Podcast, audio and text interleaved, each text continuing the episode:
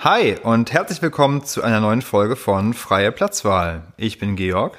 Und ich bin Sabrina und wir beiden haben vor gefühlt Urzeiten mal zusammen Filmwissenschaften studiert, unterhalten uns privat über wenig anderes und treffen uns regelmäßig hier, um für euch über einen Film zu reden, den wir für relevant und besprechenswert halten. Und diesmal waren wir wieder in einem Kinofilm, aber das kann sein, dass das vermutlich das letzte Mal für eine längere Zeit ist, dass wir im Kino waren. Ähm, zu diesem Zeitpunkt, wo wir gerade aufnehmen, ist noch nicht hundertprozentig sicher, was passieren wird, aber es ist schon eigentlich sehr wahrscheinlich, dass der Lockdown kommt ab dem 2. November.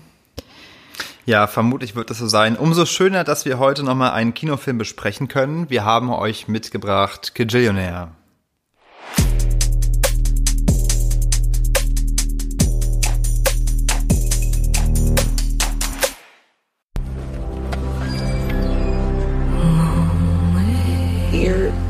Addicted to them. They're my parents. In what sense? We split everything three ways. We have since I was little. I don't want to do it that way this time. Don't. Ja, der Film läuft auch erst seit, ich glaube, vergangener Woche im Kino, ist geschrieben und äh, directed von Miranda July, ähm, eine, wie ich finde, der spannendsten, naja, man kann eigentlich nicht Filmemacherin sagen, weil sie noch so, so, so viel mehr macht. Also sie ist so die klassische Slash-Artist. Ähm, sie ist ähm, Schriftstellerin, Regisseurin, Drehbuchautorin, Musikerin, Performancekünstlerin und ich finde sie einfach so unfassbar interessant und spannend. Ähm, und das spiegelt sich so sehr und originell vor allem. Das spiegelt sich, ähm, finde ich, in diesem Film wie in allen ihren Werken auch wieder. Also man hört schon, ich bin vielleicht, man hört schon, in welche Richtung es geht. Der Film war ganz schrecklich. ähm, nein, sie ist wirklich, also bevor ich zum Plot komme, ich finde, sie ist wirklich eine ganz, ganz faszinierende Persönlichkeit, wahnsinnig inspirierend, super schräg. Und ich habe ein total interessantes äh, Interview wirklich, also oder langes Profil, muss man sagen, äh, bei Vulture mit ihr gelesen, auch kürzlich. Und mhm. das verlinke ich in den Show Notes, äh, falls du es noch nicht kennst, auch Georg. Ähm, ich lege es dir wärmstens ans Herz. Ähm, das ist, sie erzählt so verrückte Sachen ähm, und auch ihr ihr komplettes Lebensmodell und ja, ich will eigentlich gar nicht so viel verraten, lest es aber auf jeden Fall. So, jetzt kommen wir zum Plot. Worum geht's in Cajillionaire? Also um eine dysfunktionale Familie, würde ich sagen, von Betrügern, Con Artists nennen die sich auf äh, Englisch, die eigentlich immer knapp bei Kasse sind, ihre Miete nicht zahlen können, obwohl sie eh schon irgendwie für 500 Dollar in so einem total schäbigen Büroraum wohnen, wo ständig Schaum aus der ähm, sozusagen benachbarten Fabrik durch die Wände dringt, den sie dann mit Eimern abschöpfen müssen. Und ähm, diese Familie besteht eben aus den beiden Eltern und der Tochter, die so Mitte 20 ist, äh, nehmen Mel auf, eine äh, junge Frau, die äh, gegensätzlicher nicht sein könnte als diese Menschen. Und ähm, gleichzeitig beginnt eben diese, die, die, die 20-jährige oder Mitte 20-jährige Tochter, gespielt von Evan Rachel Wood, so zum ersten Mal zu verstehen, dass etwas in ihrer Familie und wie sie aufgezogen wurde nicht stimmt und merkt, dass sie sich mehr elterliche Zuneigung wünscht. Also letztlich sind die Eltern einfach Soziopathen, so muss man sagen. Und sie hat nie Zuneigung bekommen. Es geht auch an einer Stelle darum, äh, dass die Mutter sie Honey nennen soll und sie kann es einfach nicht. So und ja, aber letztlich runtergebrochen ist Cajillionaire meines Erachtens eigentlich die Geschichte von Old Dolio. Das ist der absolut schräge Name von dieser Tochter. Hm. Ähm, und Melanie oder Mel, ähm, gespielt von Gina Rodriguez, die ich fantastisch finde. Äh, ihr kennt sie sicherlich aus Jane the Virgin zum Beispiel.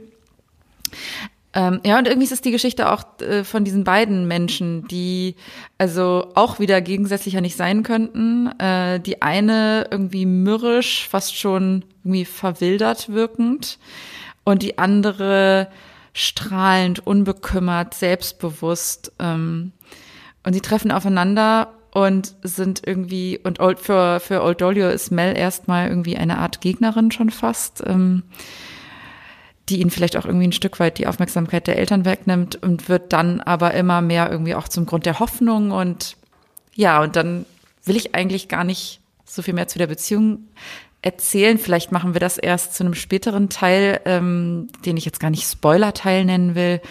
Aber ähm, ja, letztlich will man da auch nicht so viel vorwegnehmen, weil diese Geschichte, also diese Beziehung zwischen den beiden entwickelt sich in eine total schöne Richtung. Und ja, das sollte sich eigentlich jeder selber ähm, anschauen.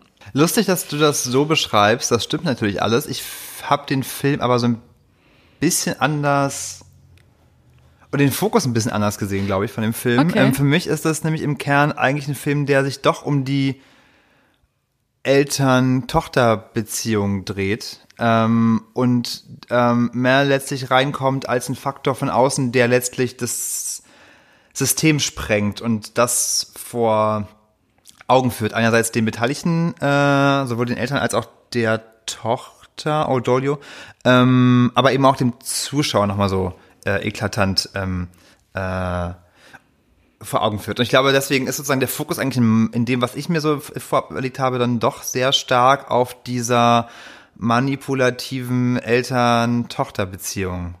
Ähm, lustig. Ich habe da einfach, glaube ich, ein bisschen, also letztlich, glaube ich, sind halt offensichtlich beide Dinge in dem Film drin und deswegen ist es halt auch so ein, wir können es, glaube ich, auch ganz, also da scheinen, wir uns ja dann doch sehr einig zu sein, in diesem extrem sehenswerten Film drin ähm, zu sein, beide, beide Elemente oder beide, ähm, beide Dinge, aber ich glaube sozusagen, dass das für mich, ähm, wie gesagt, eher, also Mel fast eher so wie so ein Katalysator ist, der ähm, der die diese diese diese Dynamik, diese toxische Dynamik sprengt.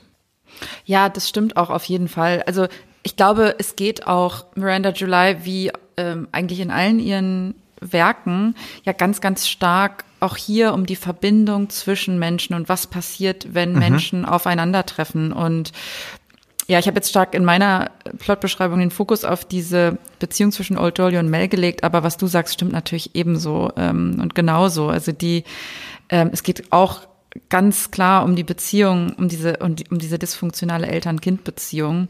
Ja. Und bei der ich im Übrigen total bemerkenswert finde, dass sie trotz ihrer Absurdität und also Skurrilität und ja ein Stück weit auch wirklich hat das irgendwie nichts mehr mit der Realität zu tun. Ähm, trotzdem die sozusagen die, die groben Züge, die, die Verhaltensweisen und die Dynamiken ja total nachvollziehbar sind. Das scheint irgendwie alles extrem genug zu sein, dass es trotzdem sozusagen ähm, gleichzeitig auch so allgemeingültig oder nicht allgemeingültig, aber auf so viele von diesen neurotischen Familien passt, wo Ja. ähm, ja es dann doch irgendwie an Kommunikation und, und Zuneigung und Zuspruch und so weiter fehlt. Hm, Ich glaube auch, ich glaube, natürlich, du hast gerade gesagt, ähm, äh, du hast gesagt, überspitzt, aber auf jeden Fall ist, ich finde, der Film hat schon was ganz stark, mh, vielleicht nicht Märchen, aber doch Parabelhaftes auf eine Ja. Weise. Also es sind natürlich Figuren, die in irgendeiner Weise irgendwie immer ein bisschen drüber sind, schon sehr bizarr. Aber ich glaube, diese, Me- diese Mechanismen von Manipulation, von ähm, vielleicht auch aus einem, ich will, man kann auch sagen, menschlichen Impuls heraus oder aus einer Limitierung von kommunikativen Möglichkeiten ähm, heraus äh, Leute klein halten, abhängig machen, nicht in die Unabhängigkeit entlassen. Ähm, die sind, glaube ich, halt so allgemeingültig und äh, die, ähm, ja, die, da bin ich mir, also das kann ich mir total vorstellen, ähm, dass deswegen auch wirklich äh, sich da so viele Leute entweder selbst oder aber ihre Familienstrukturen wiedererkennen. Absolut. Ich musste so ein bisschen beim Gucken des Filmes denken auch an Shoplifters. Tatsächlich, glaube ich, einer meiner absoluten Lieblingsfilme aus dem letzten Jahr, ähm, wo ja auch eine äh, Geschichte erzählt wird einer Familie am Existenzminimum, wo mit ähm, ja, so Kleinkriminalität und Betrügereien sich Leute über Wasser halten. Erzählt auf eine ganz andere Weise. Ich finde viel wärmer auch nochmal, auch viel kleiner. Ähm, äh, aber dort die Eltern, und das ist, glaube ich, ein Punkt, auf den ich äh, gerne mal hinauskommen würde oder mit dir besprechen wollen würde, die Eltern deutlich besser wegkommen als in ähm, Gajillionaire. Ich finde, das ist so ein Punkt, wo ähm, ich so ein bisschen mich gefragt hatte beim Film, wie eigentlich der Film auf die Eltern schaut oder ihre Handlung ähm, einordnet. Was würdest du denn sagen? Welchen Eindruck hast du von den Eltern? Fandest du ihre Handlungsweisen letztlich nachvollziehbar? Naja, also das sind ja auch schon alles, also man, muss sagen, es ist ja auch eine große Leistung, dass diese ganzen Figuren, vor allem die Eltern, nicht ins Groteske abrutschen. Ist auch, glaube also ist eine mhm. Leistung auch von, ähm, jetzt fällt mir gerade der Name, jetzt äh, fallen mir die Namen von den äh, Schauspielerinnen. Ah, Richard Jenkins. Richard ist, Jenkins ähm, und die er. Mutter ist und die Mutter ist Deborah Winger, genau.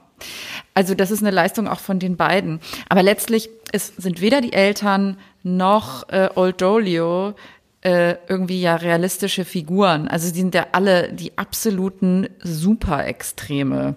Also ich glaube, die Frage ist nicht so richtig, kann man sich jetzt mit diesen Figuren identifizieren?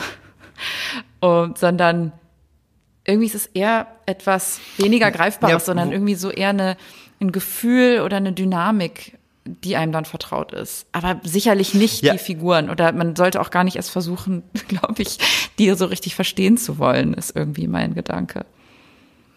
Würde ich, glaube ich, ah, lustig, das würde ich, glaube ich, mm, also ich hatte im Vorfeld mir auch was von Miranda July durchgelesen und ähm, einen wichtigen Satz, den sie, glaube ich, immer, ähm, also ein wichtiger Leitsatz ihrer, ihres Werkes ist, aber dieses ähm, You have to connect, also äh, dass es darum geht, schon eine Verbindung zu, zu dem aufbauen zu können, ähm, was, welche Figuren sie darstellt. Und aus dem Grund heraus würde man ja schon sagen, dass es dann, dann doch, doch genau darum geht. Also in der Überspitztheit halt, aber sich trotzdem trotzdem das, das, das zu finden, ähm, über die, die Beweggründe erahnen zu können. Äh, das würde ich, glaube ich, schon sagen.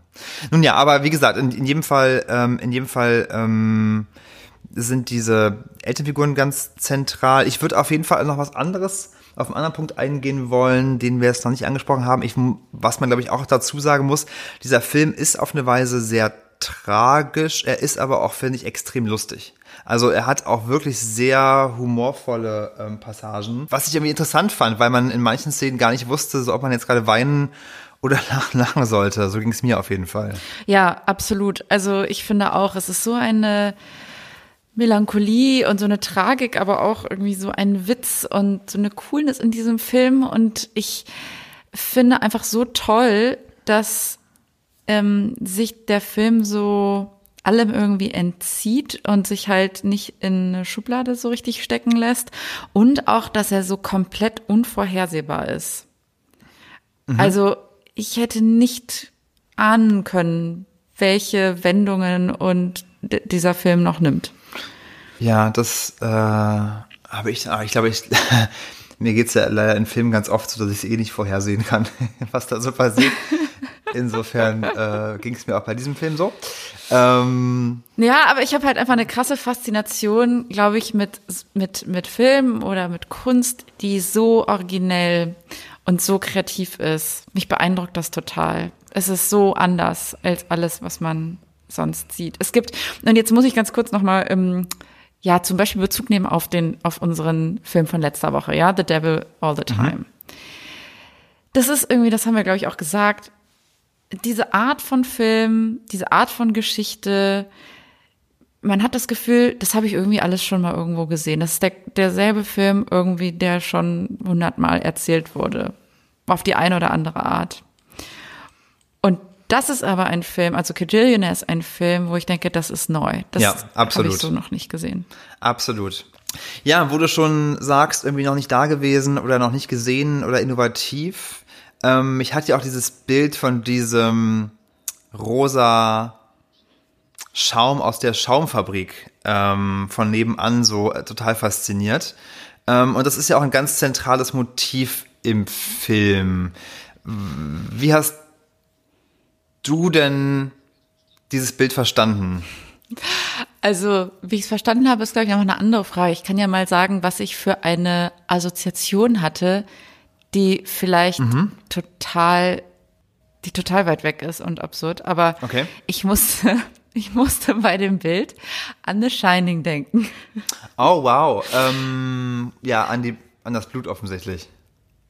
Ja, an diesen, ähm, ich glaube, irgendwie so anderthalb Minuten langen Teaser-Trailer äh, zu The Shining, wo du eben auch diese frontale Einstellung auf, na, in dem Fall ist es eben nicht irgendwie eine Wand, sondern den, ähm, die Aufzugtür hast und dann langsam äh, in Zeitlupe das Blut raus oder runterläuft. Und äh, mich erinnerte das daran, ähm, aber natürlich äh, sozusagen die total pinke, schaumige äh, Candy Crush Version davon. Aber es hatte so ein bisschen was von so einem Horrorfilm im Wunderland. Ja, hatte- so, also das war jetzt die visuelle Assoziation. Okay, und deine, deine, deine funktionale oder deine andere? Naja, also zum einen steht es natürlich, äh, ist es nochmal ein weiteres sozusagen, äh, noch eine Schippe drauflegen auf ähm, die Absurdität des Lebens, das, äh, das sie da führen.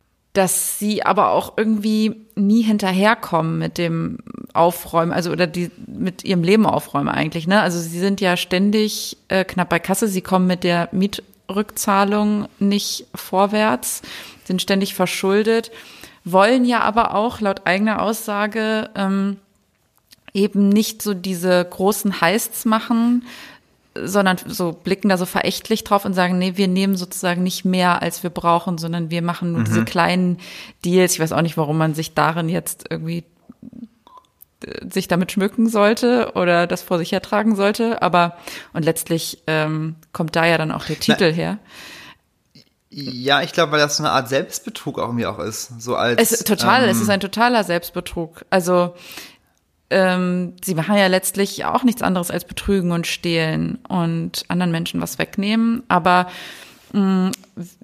glaube ich, können sich dann selbst irgendwie noch, ähm, halten sich dann selbst immer noch für au- aufrichtige Leute, weil sie sagen, ja, dann gibt's ja noch die, die Cajillionaires sein wollen, die nicht den Hals nicht voll kriegen und so. Und so sind wir ja nicht. So. Genau, das ist halt Und der, das Nicht-Erkennen oder das, das sich Schönredens ähm, der eigenen prekären Verhältnisse, der eigenen manipulativen Art auch. Und ich finde eben auch, dass das deswegen, das waren so meine Assoziationen, das Bild der Schaumfabrik so schön ist, weil dieser Schaum ist ja auch sowas, also auch ein ganz einfaches Bild für irgendwie sozusagen wie so eine Art Luftschloss, also irgendwas sozusagen produziert wird, aber eigentlich gar keine Substanz hat, ähm, aber schön aussieht. Äh, das war sozusagen so meine ähm, Assoziation, weil es ja einfach wirklich auch sehr ästhetisch ist, äh, wie dieser Schaum da die Wand hinunterläuft. Ähm, gleichzeitig mir auch ganz lustig übrigens, dass der Schaum ja auch das Ritual ist, was diese Familie terminlich aneinander bindet. Weil ja immer gesagt wird im Film, dass es drei Leute braucht, also die gesamte Familie, um den Schaum rechtzeitig irgendwie von den Wänden zu kratzen und in den Ausfluss zu gießen.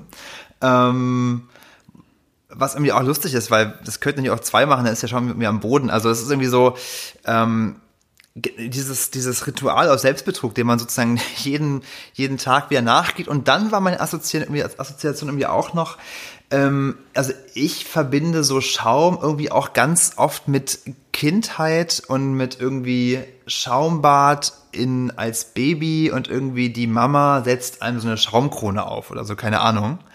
Ähm, aber dass hier dieses Bild so gedreht wird, weil es letztlich dieses Motiv so was Kindliches ist. Und ähm, die Tochter Audolia wird ja auch sozusagen in so einer konstanten Kindlichkeit ähm, und Unmündigkeit belassen. Ähm, und der Schaum aber hier letztlich genommen wird und weggekippt wird. Also irgendwie sozusagen sowas, das, was das Potenzial von einer ganz engen Mutter, nee, nicht Mutter, ähm, Eltern-Kind-Beziehung hat, wird hier ins Gegenteil verdreht, auf so eine ganz äh, perfide Weise, hat aber dann trotzdem was total Ästhetisches. Das fand ich irgendwie total interessant daran. Das ist auch eine, ja, das sind alles total schöne Bilder, die, also die absolut, glaube ich, die man alle total gut da rauslesen kann. Äh, ich finde auch interessant, dass du sagst, dieses, äh, dass eine Tätigkeit, die drei Leute machen müssen, die sie irgendwie aneinander bindet. Ja, ich glaube auch, sie müssen sich das fast schon irgendwie diesen Grund herfabrizieren. Und vielleicht ist es auch eine Art von den Eltern, auch die Tochter an sich zu binden weiterhin. Ne? Und Natürlich, nicht das also aus einem, aus einem vielleicht sogar guten, aus einem guten Impuls heraus offensichtlich, nämlich Schutz und über, also Vorsichtigkeit, ähm, letztlich äh, aus so einem Machtgefälle heraus Kindern Dinge erzählen, die sie nicht anders einordnen können und für bare Münze nehmen müssen. Und einfach akzeptieren, weil Kinder die Welt natürlich so akzeptieren, wie ähm, wie sie sie kommuniziert bekommen von Leuten, die offensichtlich in ihrer Welt mehr, mehr Wissen äh, und mehr Erfahrung haben. Ähm, und das Ja. ist aber sozusagen so eine Ausnutzung von Macht und hat sowas Manipulatives. Das fand ich wirklich, das hat mich, da hat mich dieser Film wirklich ganz, oh, ein ganz, also das hat so ganz starkes Unwohlsein in mir ausgelöst. Ja, und letztlich ist deswegen ja auch, und das merkt man, es ist ja ein Kampf für Old Dolio, Ja. Da auszubrechen. Ganz also genau. man merkt ja, wie schwer es für sie ist. Ja. Und deswegen finde ich aber auch diese Beziehung, jetzt komme ich äh, dazu, ich hatte es am Anfang schon gesagt, die, eben diese Beziehung zwischen den beiden, also zwischen Old Dolio und Mel, so unfassbar spannend, weil Ja. die so vielschichtig ist. Und eben auch Melanie eine total zentrale Rolle daran spielt, dass sich Old Dolio letztlich von ihren Eltern lösen kann. Also ähm, weil Melanie, und das ist ja nur so, wird am Rande nur behandelt, aber man versteht, sie hat auch eine sehr schwierige Beziehung zu ihrer Mutter. Au- Auf eine ganz andere Weise schwierig. Die hat irgendwie eine Mutter, mit der, die ist, äh, mit der telefoniert sie dauernd, sie ruft sie dauernd an, ist einerseits, will ihr irgendwie tausend Sachen kaufen und online bestellen und nach Hause schicken und wirkt schon so fast ähm, wie das Gegenteil von den anderen, von den Eltern von, von, von Old Dolio, ist aber, also weil sie eben sich so, so krass interessiert an ihrer Tochter scheint, ist dann aber gleichzeitig auch, redet dann auch nur von sich und äh, guckt parallel irgendwie Fernsehen oder bestellt irgendwas äh, online und ist auch nicht so richtig da. Und also auch da gibt's eine total problematische Mutter-Kind-Beziehung. Aber Melanie ist eben schon diesen einen Schritt weiter. Also sie hat es geschafft, obwohl sie immer noch mit ihr FaceTimet, aber sie sagt, glaube ich, auch relativ am Anfang an einer Stelle, dass sie äh, zu ihrer Mutter sozusagen so hat Abstand gewinnen müssen. Und sie ist diesen Schritt eben schon gegangen. Und ähm, Ja, stimmt. Spannend. sie, und ich glaube, deswegen versteht sie auch, dass Old Dolio diesen Schritt eben noch gehen muss und aber es eben noch schwer hat, sich da zu lösen. Und deswegen kann sie ihr aber auch helfen, Ja. ähm, eben sich da, da frei zu machen und ihr eigener Mensch zu werden. Ja, genau. Und eben in, sozusagen, indem sie mit ihr Dinge erlebt oder auslebt, die ihr Zeit ihres 26-jährigen Lebens verwehrt wurden. Und wenn es nur die kleinsten Dinge sind, ne? das ist ja so ein bisschen diese, Genau. Dieses Abarbeiten der Liste. Ähm, Ja, und sie könnte auch nicht wirklich äh, gegensätzlicher zu den Eltern sein. Also sie ist so, ich finde sie so gut besetzt, wirklich. Ich finde sie, Gina Rodriguez spielt das so gut. Ich bin total begeistert gewesen von ihr, weil sie ist so, sie ist ja diese warme, unglaublich charmante, strahlende, schon fast mütterliche Person auf eine Art. Und dann hast du auf der anderen Seite sozusagen diese ähm, sehr kalkulierenden Menschen, äh, sich vor Emotionen eigentlich erschreckenden, neu neurotischen Leute. Und auch optisch, ne? Also du hast äh, mit Old Dolio, äh, die sich irgendwie die ganze Zeit in so einem Kurt Cobain Gedächtnislook äh, ne, und kleidet. Auch Abbild ihrer Mutter auf eine Weise, wenn man sich die auch Haare ein totales Abbild Beispiel, ihrer ne? Mutter ist, genau, mit diesem, Ja. mit diesem riesigen Vorhang, hüftlange Haare. Also sie versteckt sich eigentlich komplett. Total. Ihren gesamten Körper und ihr Gesicht. Und Melanie auf der anderen Seite so fühlt sich wohl in ihrem Körper mit ihrer Mhm. Weiblichkeit, zeigt viel Haut, ist sinnlich, körperbewusst, selbstsicher. So, also wirklich ganz anders. Und ich finde halt diese Kombination dieser zwei Frauen so cool und so spannend. Ähm, und jetzt würde ich mal sagen, wer jetzt sozusagen nichts mehr hören möchte zum weiteren Verlauf und lieber es selber sich anschaut, der schaltet jetzt vielleicht ab. Aber ähm, es entwickelt sich ja auch eine total schöne Liebesgeschichte und ich finde so cool, wie das aufgebaut ist und wie das langsam angedeutet ist und ja, das hat mich total abgeholt. Ja, absolut. Das hat mir wirklich auch sehr gut gefallen. Ähm, wo wir gerade eh so ein bisschen im Spoiler-Teil angekommen sind, ähm, obwohl es jetzt auch nicht so wahnsinnig viel zu spoilern gibt. Doch vielleicht an dich die Frage, ganz am Ende gibt es ja noch mal so eine Szene, ähm, wo noch mal so etwas Unerwartetes äh, passiert. Wie hast du denn das Ende verstanden?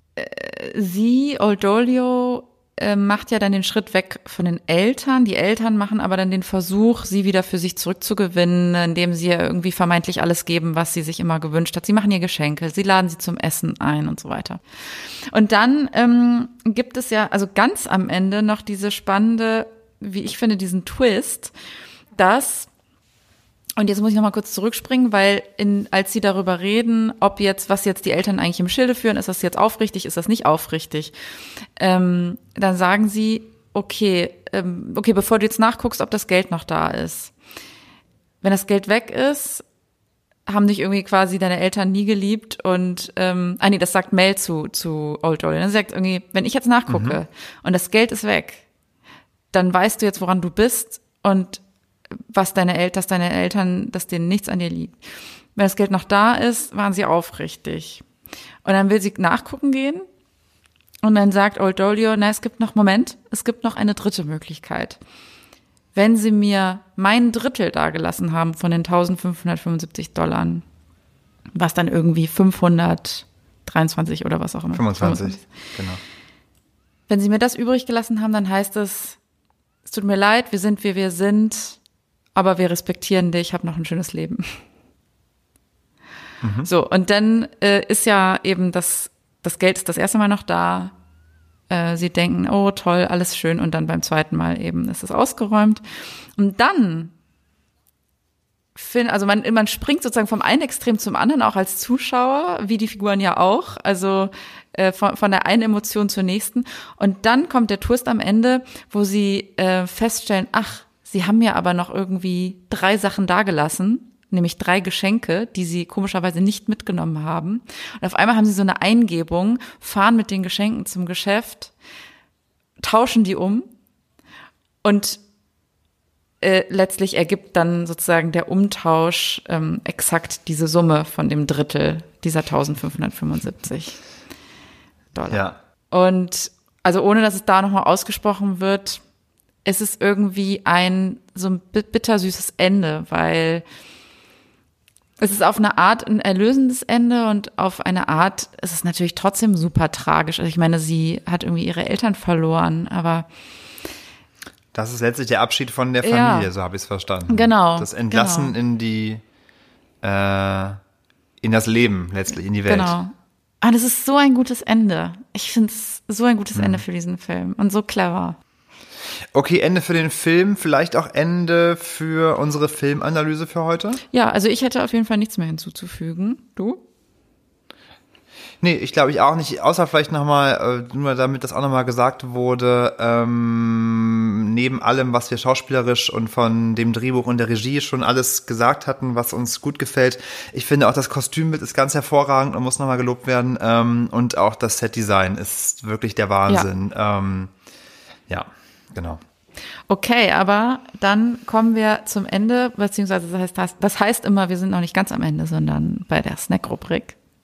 Und du bist dran. Genau, ich habe nämlich bei dem nahenden Lockdown schon mal kurz geguckt, was so mein Spirituosenvorrat so hergibt.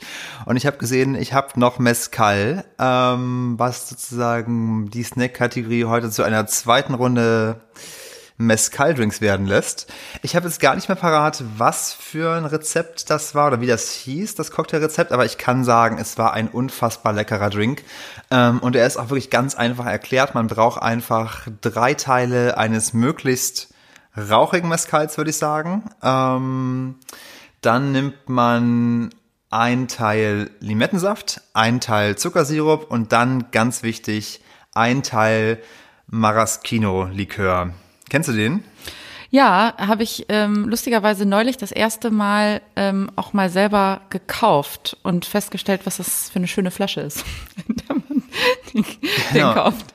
Ja, Schöne Flasche, schöner Inhalt auch. Ja. Ähm, das ist der Likör, in den auch die, ähm, ja, wie sagt man denn, Tortenkirschen zum Beispiel eingelegt werden. Oh, es ist einfach so lecker. Das gibt man alles einfach in den Shaker, ähm, auf Eis und dann abseihen in ein schönes Cocktailglas am besten natürlich. Und es ist einfach so wahnsinnig lecker. Finde ich sehr gut. Das klingt fantastisch.